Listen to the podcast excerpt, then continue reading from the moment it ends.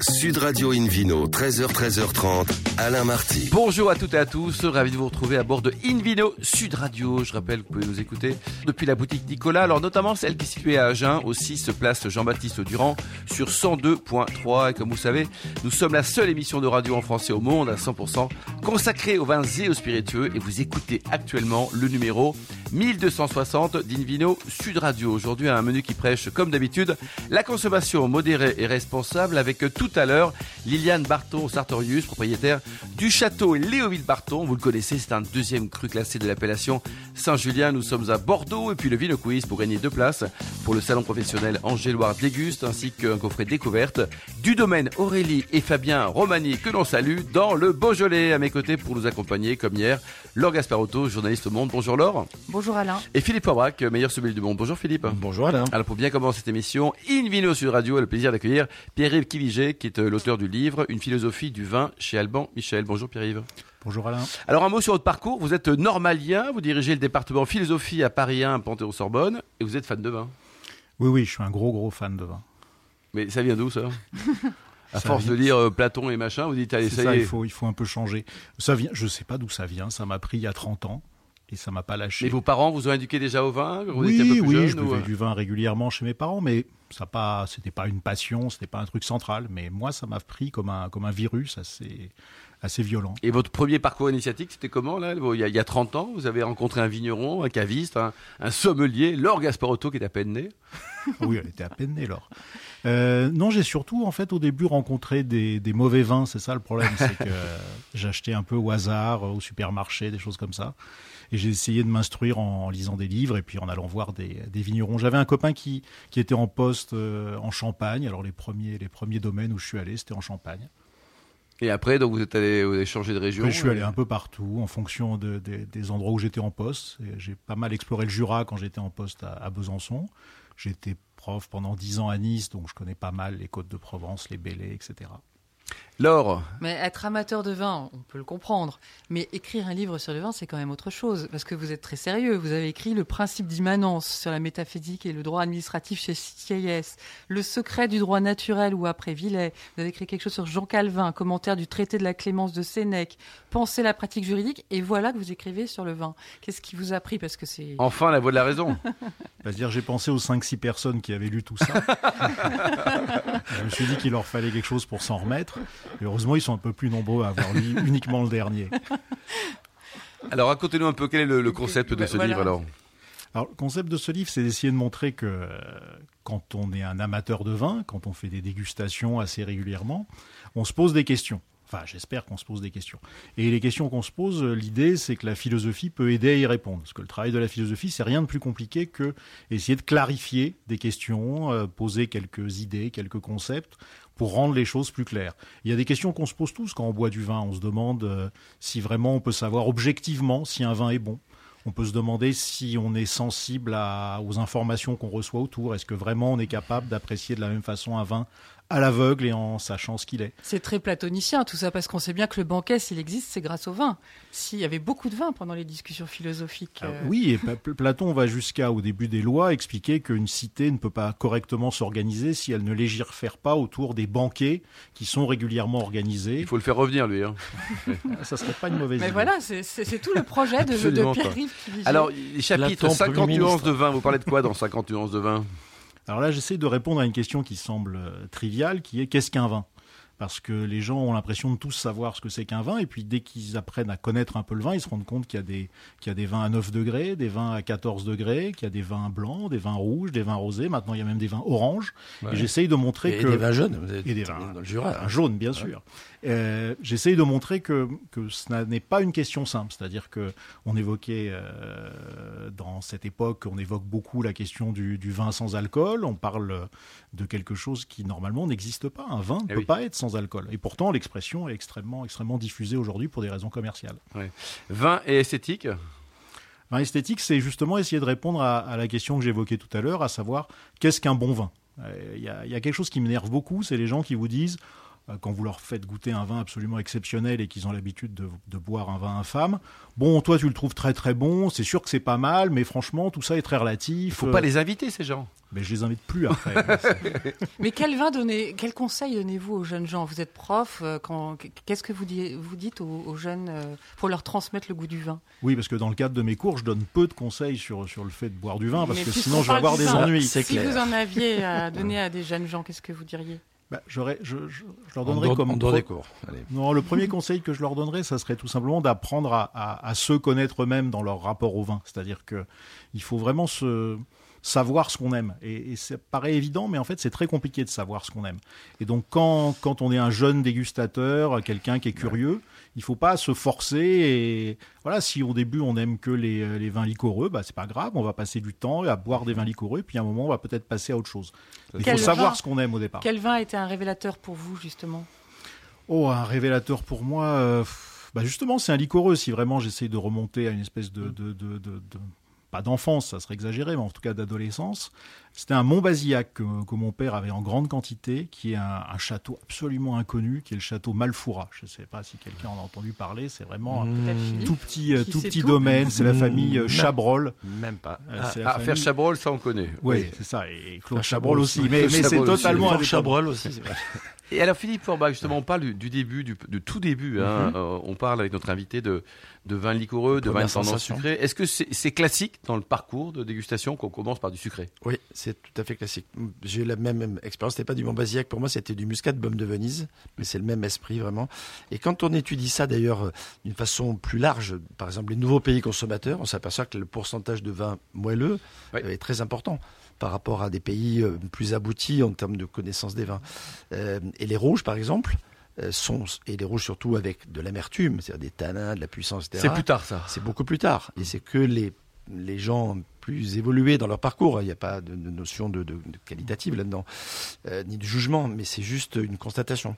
Vous aussi, alors, vous avez vraie- débuté vraie, euh, éducation. par des vins sucrés plutôt Ah non, pas du tout. Je suis pas du tout sucre. euh, et- mais non, non, pas du tout. Ah bon. C'était un vin rouge. Euh, euh, C'était une mission Brion 55 qui Très m'a très. Pas mal, Très, très chic. Beau début. Oh c'était- en quelle année C'était euh, c'était en 91. Oui. Donc, Il y avait déjà un petit peu d'âge, et donc ça avait assoupli le- Voilà. le, vin. Pour Ça a été un choc. euh, Alors, une Voilà. philosophie du Magie. vin, on en parle hein, chez Albert Michel avec euh, Pierre-Yves Kiviger. Dites tout, vin et alcool, vous en pensez quoi? Euh, J'en j'en pense que c'est embêtant de réduire le, le vin à l'alcool. Ça, c'est une chose qui me qui m'a toujours chagriné. Euh, Quand on vous parle de vin, très vite, en réalité, on vous parle d'ivresse, d'ébriété, euh, des, de l'excès de consommation de, Oui. de vin. Or, je pense que le vin est quelque chose d'infiniment plus intéressant que l'alcool qu'il contient. Si le vin était euh, dénué d'alcool, il n'aurait pas sa complexité, n'aurait pas sa richesse. Donc, on a besoin de Il faut l'alcool. de l'alcool. Mais euh, oui, je crois vraiment pour atteindre. Avec modération, on parle de quelques euh, sûr. millilitres, bien sûr. Mais, mais je- une des choses qui m'intéresse et que j'ai essayé de mettre en avant dans le livre, c'est vraiment de développer la, la culture du vin indépendamment de la culture de l'ivresse, de la culture de l'ébriété. C'est très important de voir le vin comme une réalité esthétique, comme un produit de civilisation, voir sa complexité, indépendamment du fait que oui, bien sûr, il y a de l'alcool dedans. Vous, évoquez également un, un thème très philosophique, hein, le trou normand. Oui. Euh, oui, ça, ça c'est un peu, euh, comment dire, Vous êtes normand? Absolument pas, absolument pas. Peut-être bien oui, peut-être non. C'est ça, c'est ça. Mais- Non, j'ai des origines bretonnes comme, comme Enfin, mon patronyme l'indique, mais hein. attention, attention, c'est un sujet très sensible. Et Il est où, pour Saint-Michel? Ah, on revient à Voilà, chose. là, ça. oui, oui.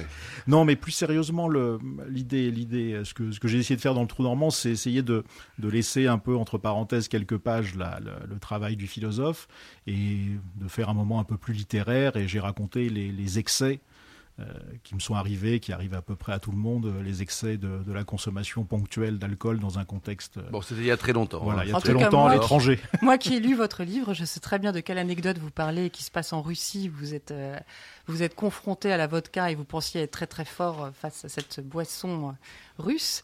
Et donc, en fait, moi, ce que je voulais vous dire, c'est que j'ai vraiment beaucoup aimé votre livre. Merci. Et, euh, et pour moi, justement, c'est ça le vin. C'est-à-dire qu'on a envie aussi de le lire, de le savourer, parce qu'on on, l'attend, parce qu'on le prépare, parce que là, on même, on en discute. Et donc, lire le vin, pour moi, c'est déjà apprécier le vin. Allez, Donc, euh, vraiment, je conseille. à la lecture conseiller, ça ce c'est excellent, cette période de, de fin du mois de janvier. Euh, Les philosophes aimaient le vin?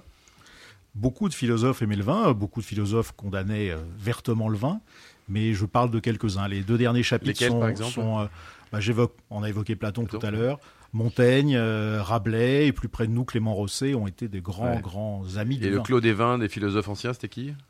Ceux qui n'aimaient pas du tout le vin? Non, je plaisante parce que Clos des vins, même si Euh, la loi. Ceux qui n'aimaient, bah, Kant, Kant était buveur de vin, mais, mais était un peu tristoun dans sa description. Ouais. euh, Philippe vin. Un petit clin d'œil à Pascaline Lepelletier, qui est une consoeur sommelier, Eh oui. sommelière, Et qui- consoeur philosophe. et consoeur philosophe, parce qu'elle a fait de la philo avant de faire de la sommellerie, Allez. et qui va nous représenter, puisqu'elle a gagné les sélections françaises pour le prochain concours du meilleur Ah bah sommelier d'Europe. Et ben on va cette conseiller de lire euh, philosophique. Une philosophie du vin chez Alban Michel et ça coûte 17,90. Merci beaucoup Pierre-Yves, Laure Gasparotto, Philippe Forbach et on se retrouve dans un instant avec Liliane Barton au Sartorius pour parler du château Léoville-Barton. Nous sommes à Bordeaux. Sud Radio Invino, 13h, 13h30, Alain Marty. Retour chez le caviste Nicolas. Je rappelle que vous pouvez nous écouter depuis la boutique située à Agen, par exemple, au 6 place Jean-Baptiste Durand, sur 102.3. D'ailleurs, merci d'être très nombreux à nous écouter chaque week-end et vous pouvez également nous retrouver sur les réseaux sociaux, par exemple le compte Insta Invino Sud Radio. À mes côtés, pour nous accompagner, The David Cobol, le cofondateur de l'Académie des vins et spiritueux. Bonjour David. Bonjour Alain. et Invino. Sud Radio a le grand plaisir d'accueillir maintenant Liliane Barton, Sartorius. Bonjour Liliane. Bonjour. Alors vous êtes propriétaire de Léoville-Barton, nous sommes à Bordeaux. Un mot sur votre parcours d'abord, vous avez étudié en Angleterre, vous avez bossé dans la banque et dans la navigation avant d'embrasser le vin dans les années 78.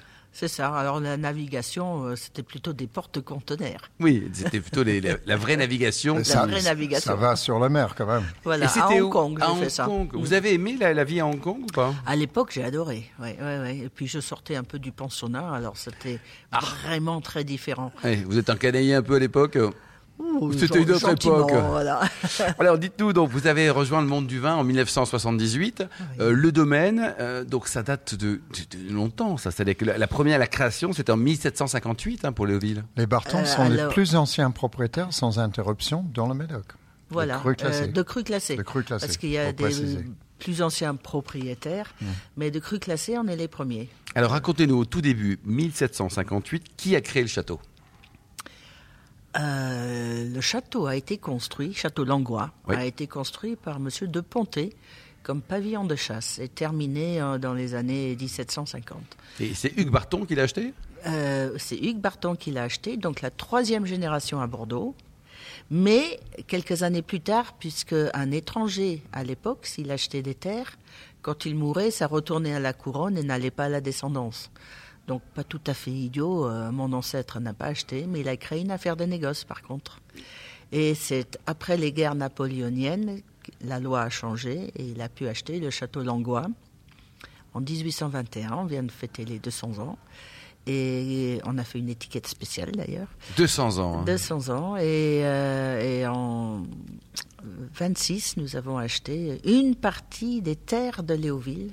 euh, que le pauvre marquis de Lascaz a été confisqué euh, à la Révolution française. Et la, Parce la que marque... les- parce que Léo- Léoville était un énorme domaine et qui a été divisé en trois parties Léoville-Lascaz, Léoville-Barton et Léoville-Poriféré aujourd'hui. Voilà. Et donc le, la marque euh, Léoville-Lascaz, elle date de quand? Et Léoville-Barton de quand?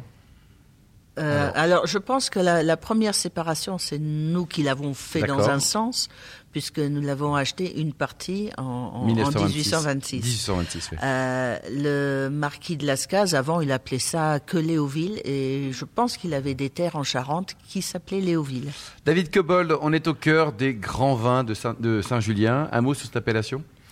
Alors Saint-Julien, c'est une appellation qui contient aujourd'hui la plus grande concentration de crus classés de toutes les appellations dites communales, parce que quand on dit communal, Margot, il y a cinq communes, euh, mais des, des sous-appellations du, du Haut-Médoc. Donc euh, du nord au sud, on a Saint-Estèphe, Pauillac, euh, Saint-Julien, Margot, et puis vers l'intérieur, Moulis-Listrac, et je crois que vous êtes également euh, propriétaire maintenant à, à Moulis. Ouais, on a un nouveau venu, euh, Château Mauvesin-Barton. Welcome. Euh, voilà, on a acheté en, en- en 2011. Et ma fille est œnologue et elle fait le vin maintenant depuis 2013, là. Ça, Léoville, donc ça, ça fait trois châteaux, donc euh, Langois-Barton, Léoville-Barton, c'est deux châteaux euh, différents. et deux vignobles de qualité. Et, hein. et maintenant, euh, Mauvesin-Barton. aussi. Léoville-Barton, donc deuxième cru classé, hein, 1855. Mm. Ça, c'est c'est un héritage qui est formidable ou qui est lourd à porter parfois? Euh, je dirais jamais lourd à porter, mais euh, c'est un héritage dont il faut s'occuper. Et euh, on est conscient qu'on est là juste de passage et que ça serait quand même très très bien qu'on le fasse passer à la suite. Et d'ailleurs, euh, mes enfants, les deux travaillent avec nous. Donc ma fille est œnologue et mon fils euh, s'occupe plutôt du marketing, etc. Mais vous des- êtes des la septième ou la neuvième génération? Je suis la septième génération à la propriété et la neuvième génération euh, d'Irlandais à Bordeaux. Non, ça c'est vraiment génial. Votre vignoble, en tout cas pour celui-ci, donc il y a 50 hectares de vignes, c'est ça Quels sont les, les principaux cépages qu'on peut trouver? Cabernet Sauvignon. Il y a 70% de Cabernet Sauvignon, euh, 20% de Merlot et un peu de Cabernet Franc. Et ces cépages, David Cobol, avec le réchauffement climatique, est-ce que c'est une bonne chose euh, ou alors au contraire ça va être ça va créer des problèmes à court terme? Je pense que c'est une excellente chose, en particulier pour le Cabernet Sauvignon, euh, qui arrive à maturité maintenant tous les ans, ou presque, euh, et à cause de sa nature, parce que la peau est, est plus épaisse sur le Oui. Cabernet que sur le Merlot. Le Merlot a une plus- peau plus tendre, arrive à maturité 15 à 3 semaines, 15 jours à 3 semaines plus tôt, et a tendance à produire beaucoup d'alcool. Donc, là, à mon avis, la part de Cabernet Sauvignon, globalement, à Bordeaux, va augmenter. Et Liliane, Cabernet vous êtes d'accord avec David? Faut toujours être que d'accord avec David Cobol. hein. Non, ben, surtout pas, non si, euh, bien sûr que je suis d'accord, mais surtout, euh, il faut savoir que j'ai peut-être un certain âge, mais quand je suis arrivé, on arrivait à 10 degrés euh, d'alcool, on disait ouais c'est formidable. Donc on a beaucoup travaillé à la vigne pour essayer d'augmenter l'alcool. Donc maintenant, c'est vrai qu'on peut se dire que maintenant nous avons trop d'alcool. Une partie du travail pourrait être de redescendre euh, ces, ces Ce méthodes de viticulture qu'on faisait pour l'augmenter. Mais effectivement, le Cabernet Sauvignon, il supporte très bien euh, toute la chaleur qu'il veut, Liliane, vous avez donc euh, au total des, des vignes qui ont un âge moyen de 40 ans, c'est ça? À peu près. 40 ans. Est-ce que c'est bien pour le vin David Cobol Euh, Avoir des vieilles des vignes plus âgées, ça, impacte le vin comment? Alors, en théorie, moi j'aime bien le mot de Pierre Desproges. En théorie, tout se passe bien. J'aimerais bien vivre en théorie. Mais la, théorie des, vieilles vignes, c'est que le, système racinaire euh, a, le temps de descendre plus profondément et donc à résister à des extrêmes, soit trop de plu- pluviométrie, soit euh, de sécheresse. Donc euh, elle peut puiser, et c'est notamment le cas en Médoc. On a un sol très drainant, un sol de grave que, que cette, ces vieilles vignes portent après. Euh, c'est comme des individus, c'est comme les êtres humains, comme vous et moi, à la Marty. Est-ce qu'on devient plus sage avec l'âge ou pas? Oh, ça dépend Euh, lesquels. c'est- hein, variable. dépend lesquels. quoi, c'est- Liliane, dites-nous, vous êtes en culture raisonnée, c'est un choix? Tout à fait raisonné. Euh, honnêtement, à Bordeaux, euh, il y a beaucoup de gens qui se qui font du bio. Je les admire beaucoup, mais Mm. on n'a pas vraiment. euh, on est on est trop maritime pour pouvoir faire du bio euh, sereinement.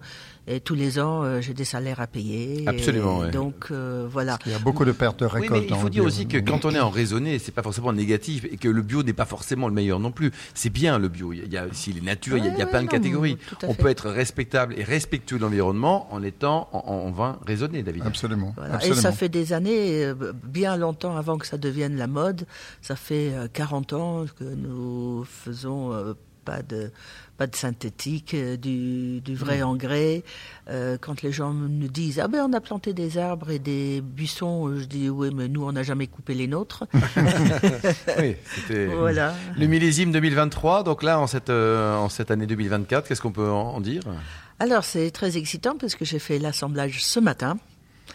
Et euh, bon, on est très heureux parce qu'il y a un joli volume que l'année dernière nous avions pas. Et après la- avoir goûté toutes les cuves ce matin, euh, on est assez content du Eh résultat. ben, on est ravis de vous accueillir au micro d'une vidéo Sud Radio. Quoi. Donc vous pensez qu'il y a vrai potentiel de plutôt un, un vin de garde ou un... Remarquez, est-ce qu'on peut savoir exactement ce que va devenir un bébé euh, Oui, alors là, je ne serais pas encore très très sûr sur euh, ce que j'avancerai, mais non, je pense qu'on pourrait le boire assez précocement. Mais Bordeaux, il faut toujours les attendre un petit peu. Alors c'est ça, David Cobold. hein. C'est une chance, c'est une force et c'est une faiblesse parce que les grands vins âgés sont souvent du bordelais. Ils sont très bons pour la France. hein. Alors c'est une caractéristique avant tout, parce que, et ça c'est surtout dû au Cabernet Sauvignon, qui a la, cette capacité de se conserver très longtemps, parce que non seulement il a des peaux épaisses, et ce qui va avec c'est beaucoup de tanins et beaucoup d'acidité, c'est deux facteurs qui aident à la fois à durcir le vin jeune et à le faire durer dans le temps. Et je pense que l'image de, de vin de garde des grands vins de Bordeaux vient essentiellement de ce style-là, les vins du Médoc. Liliane, il y a également d'autres choses que de la vigne. On va parler d'orangerie, de jardins magnifiques. Enfin, c'est le paradis chez vous. hein. Ah oui, nous, nous aimons beaucoup nos arbres, je viens d'en parler, mais on Ouais. aime beaucoup nos, nos jardins aussi. Euh, on, on a des magnifiques pelouses où il y a quelques années euh, c'était un potager. Donc maintenant la pelouse c'est plus joli jusqu'à ce que les sangliers viennent s'en occuper. Alors ça, c'est insupportable. non Remarquez un bon civet avec un Léoville Barton, oui, ça oui, marche. non hein. mais c'est bon, on s'occupe des Moi, sangliers j'ai- aussi. J'ai une très très bonne histoire sur, euh, de, de votre père. Lorsque il y avait un groupe de sommeliers qui visitait euh, l'Angoa et il était en train de, de, de commenter le vin. Il aimait pas beaucoup faire ça. Et, et euh, il cherchait une inspiration. Il voyait son labrador qui courait sous la plage, sous, le- sous, sous la flotte devant. Il dit, ça sent le chien mouillé. Merci beaucoup pour cette anecdote, David. Merci également à vous, Liliane. Merci à Laure Gasparotto et millions d'amateurs de vin qui nous écoutent avec passion. On le souhaite chaque week-end. Un clin d'œil à Emma qui a préparé cette émission. Fin de ce numéro d'Invino Sud Radio. Pour en savoir plus, rendez-vous sur le site hein, sudradio.fr, invinoradio.tv, les réseaux sociaux avec euh, Facebook et puis le compte Insta Invino Sud On se retrouve, ça sera samedi prochain à 13h précise pour une nouvelle émission toujours délocalisée chez le caviste Nicolas. D'ici là, excellent dimanche, restez fidèles à Sud Radio, encouragez tous les vignerons français, surtout n'oubliez jamais, respectez la plus grande démodération.